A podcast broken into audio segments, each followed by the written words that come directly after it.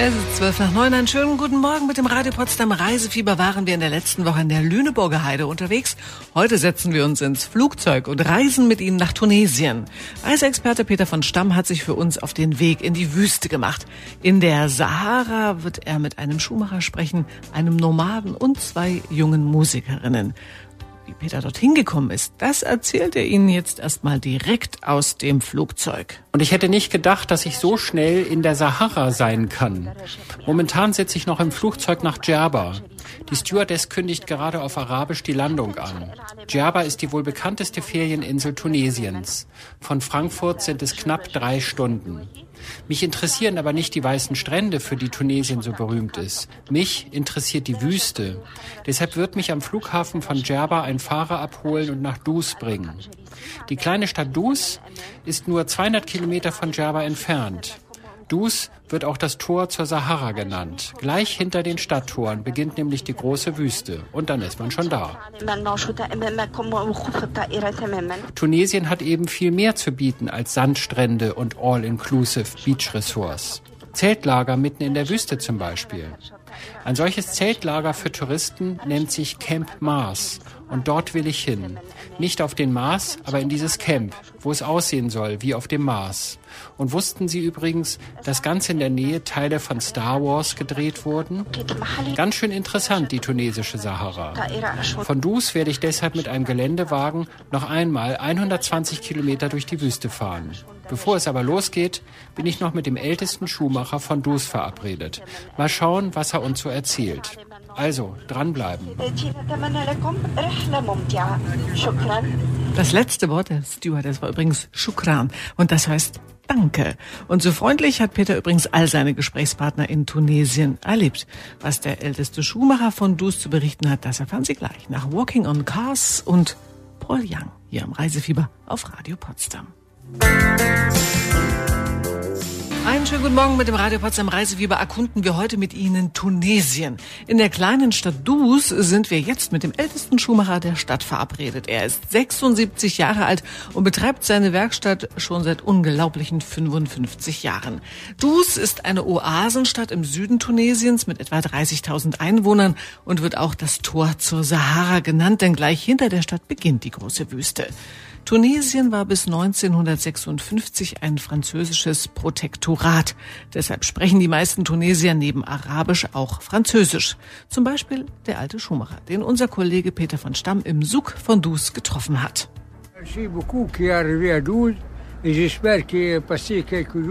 Vielen Dank, dass Sie hierher nach Dus gekommen sind. Wir freuen uns über alle Gäste aus Europa und aus aller Welt, die hierher kommen. Es ist gar kein Problem, hier in Dus und auch in der Sahara den Urlaub zu verbringen. Schauen Sie sich Dus an und berichten Sie über unsere Stadt. Ich heiße übrigens Sadok und die Leute nennen mich hier Baba Sadok. Ich habe meine Werkstatt schon seit 55 Jahren. Dann, dann haben Sie sehr viele gute und schlechte Zeiten mitgemacht hier in Dus. Oui, oui. Früher waren hier viele Touristen und sie kamen von überall her. Deutsche, Franzosen, Italiener, Kanadier aus Quebec. In den letzten Jahren war es leider viel, viel weniger. Aber jetzt geht es langsam wieder bergauf. Ich habe viele deutsche Freunde. Madame Monika und Monsieur Sigi aus Osnabrück haben bei mir mal einen Workshop veranstaltet, um zu lernen, wie man Schuhe fertigt. Madame Monika und Monsieur Sigi Wie groß ist Ihre Familie? Haben Sie sehr viele Kinder? Ich habe vier Jungs, ein Mädchen und ich bin Opa. Ich bin Opa von zwei Kleinen und das dritte Enkelkind ist heute geboren. Ein Mädchen. Na, dann gratulieren wir doch mal dem freundlichen Opi zu seiner neuen Enkelin. Von Dus geht es gleich weiter, mitten hinein in die Wüste. Und die Sahara steckt auch voller Überraschungen. Peter von Stamm traf einen Nomaden, der nicht nur Französisch, sondern sogar Deutsch spricht. Mehr dazu in der kommenden halben Stunde vom Radio Potsdam Reisefieber. Bleiben Sie dran, es wird sehr unterhaltsam.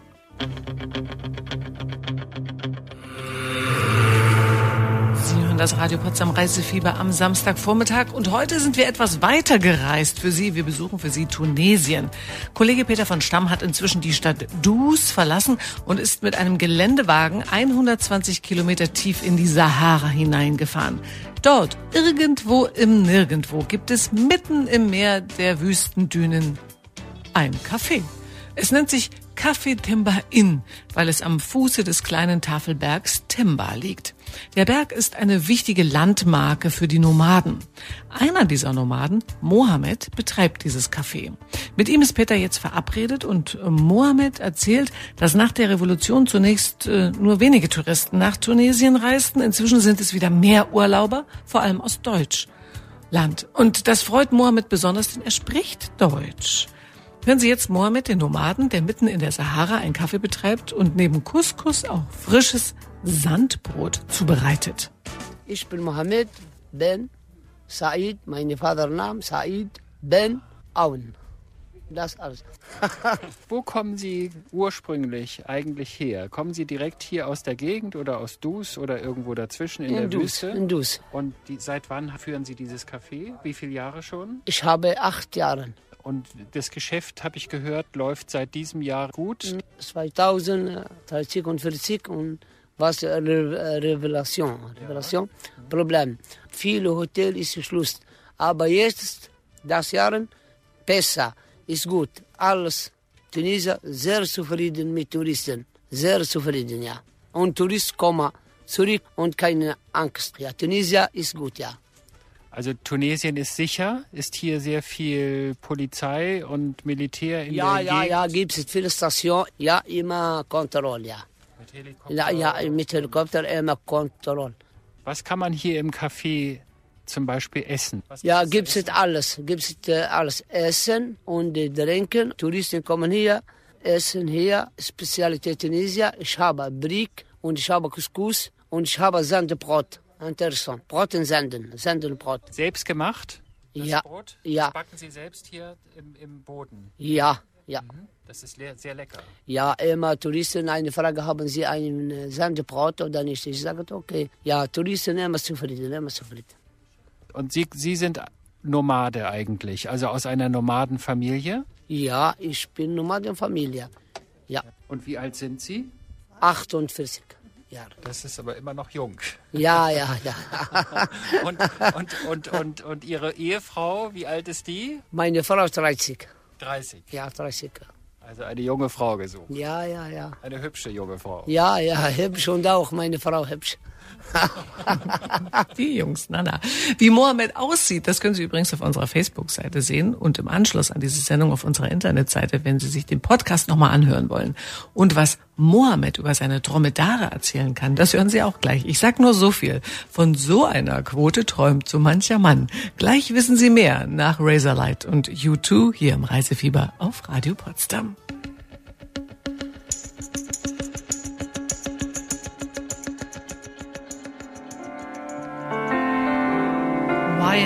Wire von Razorlight auf Radio Potsdam. Acht Minuten vor zehn. Ich sage nochmal herzlich willkommen zum Radio Potsdam Reisefieber.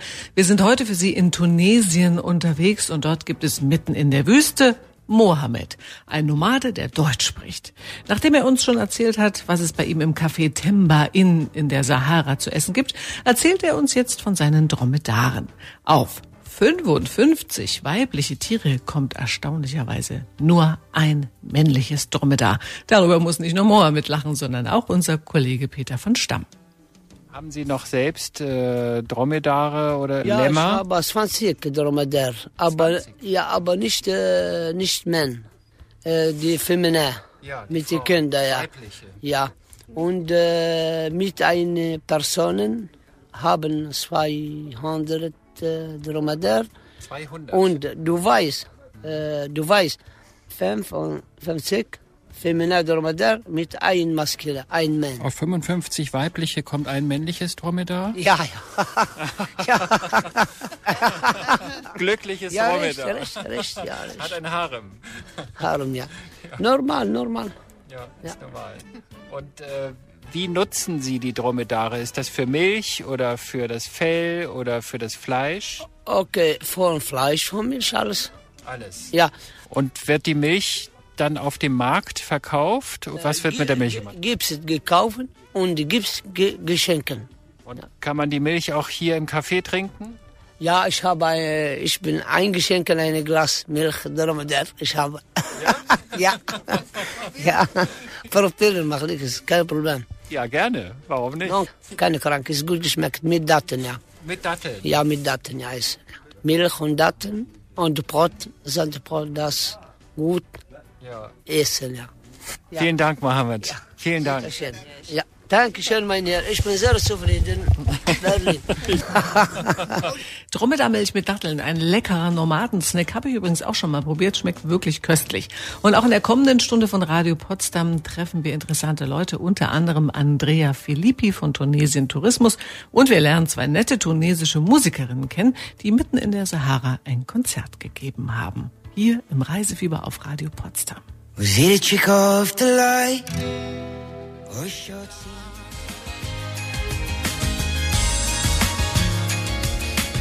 Ich sage herzlich willkommen zur zweiten Stunde vom Radio Potsdam Reisefieber. Wir erkunden heute für Sie Tunesien. Unser Reisereporter Peter von Stamm ist tief in die Sahara gereist und hat sich dort mit Andrea Filippi von Tunesien Tourismus verabredet. Wenn sich jemand in Tunesien auskennt, dann ist es Frau Filippi. Sie gibt uns Auskunft, was man sich in Tunesien anschauen sollte und wie es um die Sicherheit im Land bestellt ist. Und was Tunesien mit Star Wars zu tun hat, das erfahren Sie ebenfalls.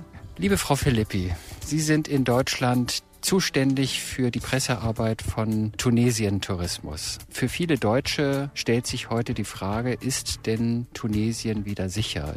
Ja, also auf jeden Fall. Also das Land hat die Sicherheitsvorkehrungen sehr, sehr hochgeschraubt. Die letzten Jahre, ob das jetzt nun in Grenznähen ist, im Landesinneren, Hotels zum Beispiel haben besondere Auflagen, die sie erfüllen müssen. Also man kann hier wirklich problemlos seinen Urlaub machen, wie auf äh, irgendwo anders auf der Welt genauso. Wenn ich mich umhöre im Bekannten- und Freundeskreis und ich spreche über Tunesien, dann kommt als erstes, oh toller Badeurlaub. Was kann man denn abseits vom Badeurlaub zum Beispiel auf Djerba. Was kann man und was muss man sich denn in Tunesien sonst noch so anschauen? Also man kann in Tunesien alles machen. Natürlich haben wir super tolle Strände. Wir haben 1300 Kilometer Küste, die ist traumhaft. Die Strände sind sehr flach abfallen und man kann super Badeurlaub machen. Aber man kann hier sonst wirklich alles machen. Wir haben Kultur. Wir haben eine 3000 Jahre alte Kulturgeschichte von den uralten Berbern angefangen. Karthago, das große Karthago liegt vor den Toren von Tunis. Die Phönizier waren hier, die Römer. Wir haben hier Ausgrabungsstätten im Norden, die unglaublich sind. Wir haben zum Beispiel das drittgrößte Kolosseum von Rom und wir haben auch mit Tunis haben wir eine super hippe Stadt. Also mich erinnert es immer so ein bisschen an Berlin. Nach der Wende eine Kreativität. Man kann so tolle Sachen da machen. Junge Leute im jeglichen Bereich Kunst, Kultur, Mode und man lernt sie alle ganz schnell kennen. Es macht einfach Spaß. Oder wie hier jetzt zum Beispiel. Wir sind äh, in der Wüste. Das ist hier, wir sind hier gerade deep in der Sahara, richtig tief drin. Aber letztendlich sind wir nur 200 Kilometer von der Badeinsel Djerba entfernt. Hier ist man auf einem anderen Planeten. Es ist auch nicht von ungefähr, dass hier Star Wars gedreht worden ist. Der erste, der 76 gedreht worden ist. Der Planet heißt äh, im Film Tatooine, die Stadt Tatooine. Alles erinnert daran. Und es gibt noch Ausgabe. Das ähm, ist hier in der Nähe gedreht das worden. ist äh, über der ganze Süden. Es hat in Djerba angefangen. Äh, für die Hardcore-Freaks. Es ist das Haus von Obi-Wan Kenobi, eine uralte Wehrmoschee gewesen. Es ist die Jour auf Djerba. Dann geht's in Tatooine, in Speicherbogen weiter, Medellin.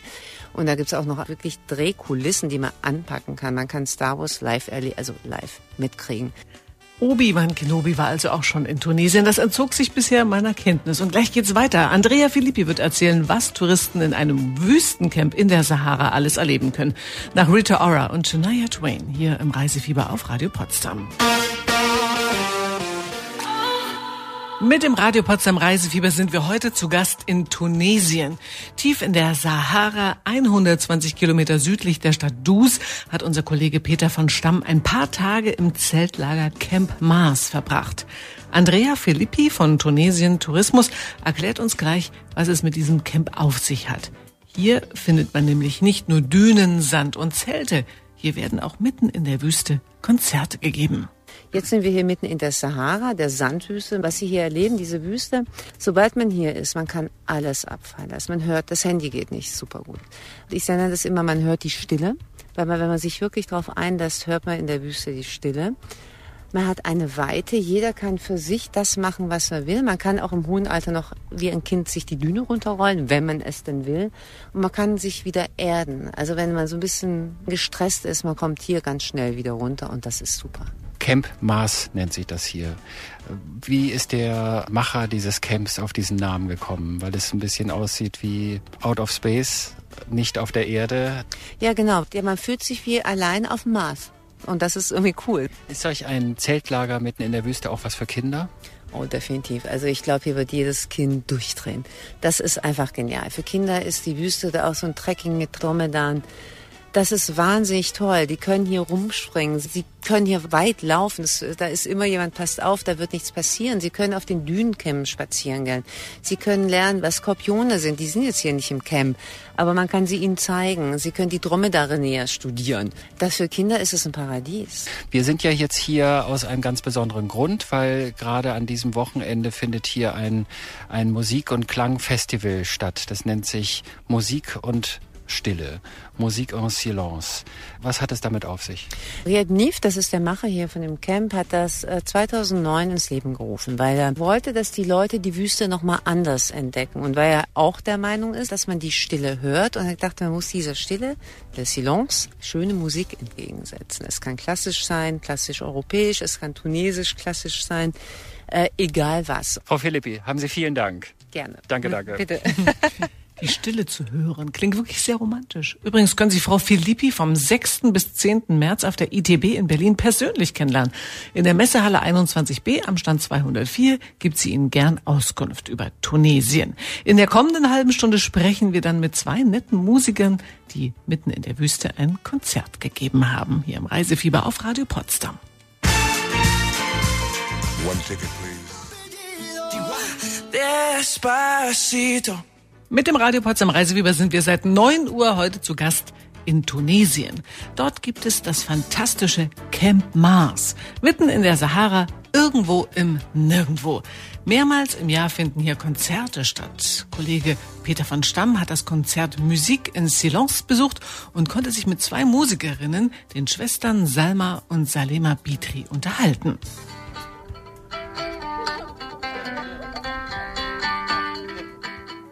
I'm from Tunis. Tunis. Yeah. All of you? Yes, we're all from. Ich komme aus Tunis und wir leben alle in Karthago. Wir haben am Musikkonservatorium in Sidi Bou Said studiert. Unser Professor ist Riyad Fedi und heute werden wir seine Musik spielen. Ich heiße Salma Bitri und das ist meine Schwester Salema. My name is Salma Bitri and here is my sister Salema, a guitarist.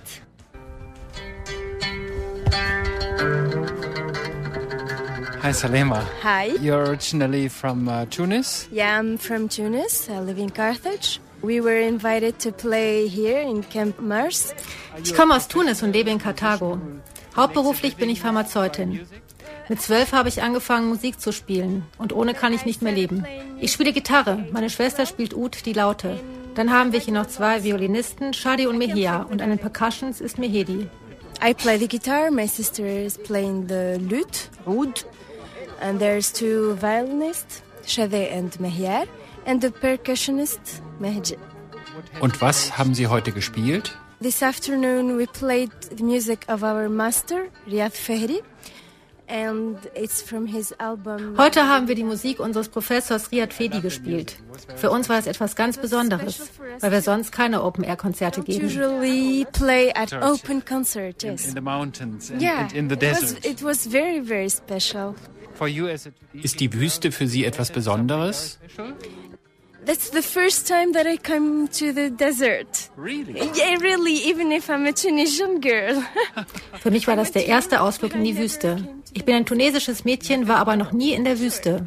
Aber ich war schon mal in Deutschland, in München und in Berlin, im Urlaub. Wir hatten jede Menge Spaß. Berlin. You have been in Berlin? Yeah. Wow. Uh, just for holidays or it's a musician? No holidays. We had fun there, so. Thank you very much. It was Thank nice you. to meet you. It was a pleasure. Thank you very much. For me too.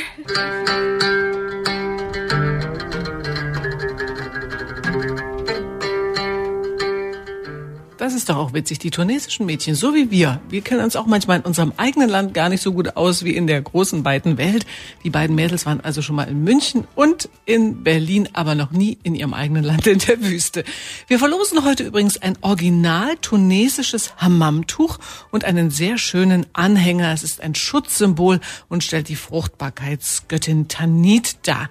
Peter von Stamm hat uns das Tuch und den Anhänger aus Tunesien mitgebracht. Wenn Sie diese beiden Dinge gewinnen wollen, dann beantworten Sie uns jetzt eine Frage. Auf wie viele weibliche Dromedare kommt ein männliches in einer üblichen Dromedarherde? Ein männliches Tier auf 55 Weibchen oder elf Männchen auf fünf Weibchen. Hm. Wer gut zugehört hat, der kann die Frage heute beantworten. Unsere Telefonnummer ist die 0331 581 692 30. Oder Sie können uns auch eine WhatsApp senden mit dem richtigen Lösungsbuchstaben A oder B. Es ist exakt die gleiche Nummer 0331 581 692 30. Wir losen gleich aus nach UB40 und den Backstreet Boys mit ihrer neuen Nummer Chances. What if I never run into you? Das sind UB40. Der Bandname UB40 übrigens ist äh, der Name für das Formular zum Arbeitslosenantrag in Australien. Danach hat sich die Band genannt. Tatsächlich, ja. Also falls Sie es noch nicht wussten. Und wir sind mittendrin in unserem Reisefieber und bei mir am Telefon müsste jetzt Susanne Siebert aus Gelto sein. Hallo. Hallo. Wir haben ja heute wieder eine kleine Frage gestellt und zwar, wie viele weibliche Dromedare in der Regel auf ein männliches kommen in einer Dromedarherde? Wäre es A, ein männliches auf 55 Weibchen oder elf Männchen auf fünf Weibchen? Das wäre A. Erstaunlich, oder? Ein Männchen mit 55 Weibchen. Ja, also das wusste ich auch ehrlich gesagt nicht. Äh, hat uns heute Peter von Stamm ähm, ja erkundet, als er mitten in der Wüste war, musste aber auch ein bisschen lachen drüber. Ja. Frau ähm, Siebert, waren Sie schon mal in Tunesien? Ja, das ist ganz lange her. Das sind ungefähr 25 bis 30 Jahre her. Oh. Aber beim Hören kamen so die Erinnerungen wieder. Und Sie waren auch mal in der Wüste, ne? Ja, oh. ich war auch mal in der Wüste und das war sehr beeindruckend. Der Sonnenuntergang ist, denke ich mal, das, was man nie vergisst. Und ist es richtig, was Peter von Stamm erzählt hat, man kann die Stille hören? Ja, es ist eine äh, ganz besondere Stille. man kann es nicht beschreiben. Wahnsinn. Also, Sie haben gewonnen ein original tunesisches Hammamtuch, vielleicht als kleine Erinnerung, und einen schönen Anhänger, ein Schutzsymbol der Fruchtbarkeitsgöttin Tanit. Wunderbar. Genau. Frau Siebert, letzte Frage für Sie heute noch. Was machen Sie an diesem Wochenende? Ich werde auf jeden Fall rausgehen und die Sonne genießen. Das machen Sie richtig. Bei dem schönen, herrlichen Frühlingswetter mitten im Februar. Und das Letzte, was ich noch für Sie tun kann, ist Ihnen Musikwunsch erfüllen. Da hätte ich gern von Genesis Land of Confusion. Das machen wir sehr gern. Susanne Siebert, unsere heutige Reisepreisgewinnerin. Vielen Dank fürs Mitmachen. Ich bedanke mich auch. Und äh, ich wünsche Ihnen ein schönes Wochenende. Das wünsche ich Ihnen auch und vielen Dank. Danke. Tschüss. Ja, und äh, ich gehe jetzt langsam aus dem Studio raus hier. Peter von Stamm hat eine tolle Reise aus äh, Tunesien wirklich mitgebracht. Waren tolle Eindrücke. Und in der kommenden Woche gibt es selbstverständlich wieder ein Reisefieber hier, immer von 9 bis 11 auf Radio Potsdam. Für unsere heutige Gewinnerin gibt's Genesis Land of Confusion. Und gleich geht wie immer Nina Liebold mit Ihnen ins Kino. Ich wünsche Ihnen ein schönes Wochenende.